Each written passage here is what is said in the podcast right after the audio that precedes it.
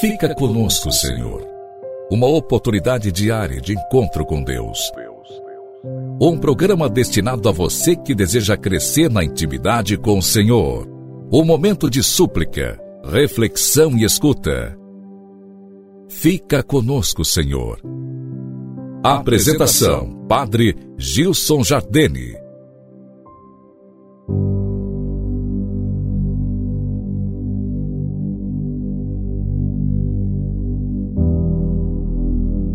Louvado seja nosso Senhor Jesus Cristo, para sempre seja louvado. Querido irmão, nesta segunda-feira, início de semana, acolho você e com carinho agradeço a disposição e a abertura de coração. Você que a cada dia nos escuta, faz comunhão conosco nesse programa. Fica conosco, Senhor. Quero hoje não só acolher você que reza diariamente conosco, mas agradecer a comunidade Coração Fiel, a Rádio Coração Fiel, com os missionários e funcionários que de boa vontade a cada dia produzem o nosso programa e veiculam para que outras pessoas possam fazer comunhão com Deus nesse tempo de graça. Dou graças a Deus pela disposição, pela boa vontade, pelo trabalho, pela abertura e pelo testemunho de cada um de vocês que nos ajudam. Hoje eu quero refletir um pouquinho com você sobre a oração. Será que nós sabemos rezar? Será que nós sabemos falar com Deus? Será que nós sabemos aquilo que pedimos ao Senhor? Deixo a você uma pequena reflexão. Aliás, te convido a refletir comigo. Nosso Senhor prometeu. Nós encontramos isso na Sagrada Escritura.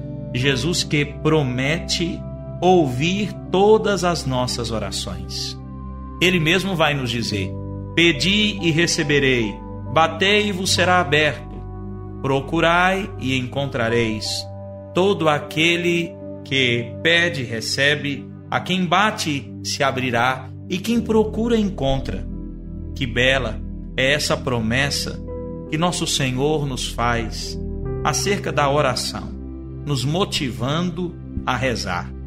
Palavra essa que nos anima e que nos impulsiona a confiança.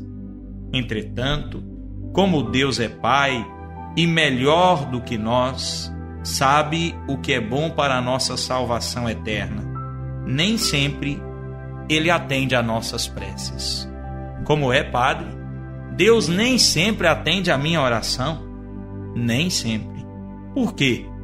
Pergunto: onde estão as promessas de Deus?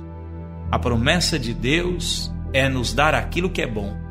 Em outra passagem da Sagrada Escritura nos diz: Se vós que sois maus, sabei dar boas coisas aos vossos filhos, como é que o vosso Pai que está no céu não vos dará? Quem de vós, se o filho pedir um pão, dará uma pedra? Ou se pedir um peixe, lhe dará uma serpente, uma cobra venenosa? Queridos irmãos, Deus quer nos dar tudo, vírgula, tudo o que é bom. Deus quer nos dar tudo aquilo que é bom. Ele não nos oferece aquilo que é perigoso, contrário para a nossa salvação, aquilo que pode nos afastar da sua graça, aquilo que pode implicar na nossa condenação.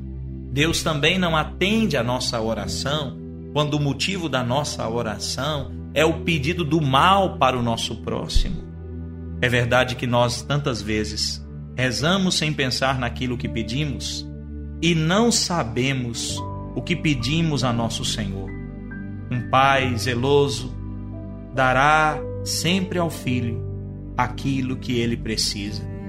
Mesmo que o filho chore, teime, insista, debirra, ele não atenderá ao filho, porque atender ao filho é dar a ele o mal que ele não quer para o filho que ele ama tanto.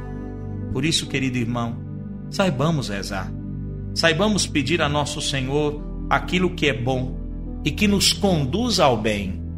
Saibamos fazer uma reflexão profunda, passando daquilo que nos parece bem num momento ocasional, mas que depois pode tornar-se mal.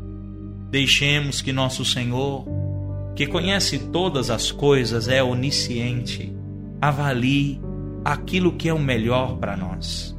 Me recordo, quando era ainda seminarista, que um dia um sacerdote formador do seminário foi visitar minha casa e então perguntou à minha avó: Ei, você reza para que o seu neto seja padre?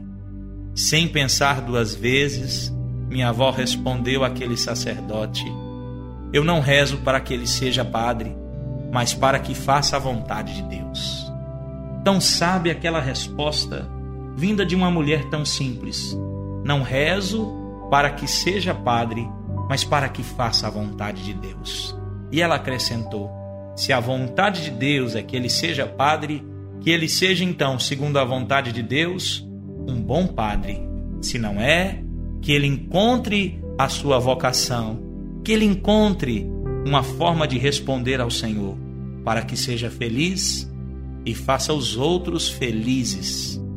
Corresponder à vontade de Deus, queridos irmãos, é ser feliz. Lembramos também que no Evangelho, uma certa mãe pediu a Nosso Senhor dois lugares no seu reino para os seus filhos, uma à direita, outra à esquerda. E Jesus disse a ela: Não sabeis o que pedis. O mesmo se pode repetir a quantos pedem a Deus os bens temporais e esquecem dos bens eternos. O nosso tempo é um tempo em que reina a maldita teologia da prosperidade e muitos aproveitam-se, inclusive, dessa interpretação nociva e desse tempo em que as pessoas, os homens e as mulheres, são tão imediatistas, aproveitam disso para lhes enganar, lhes prometendo aquilo que não só não lhes fará bem, mas que não podem lhes dar.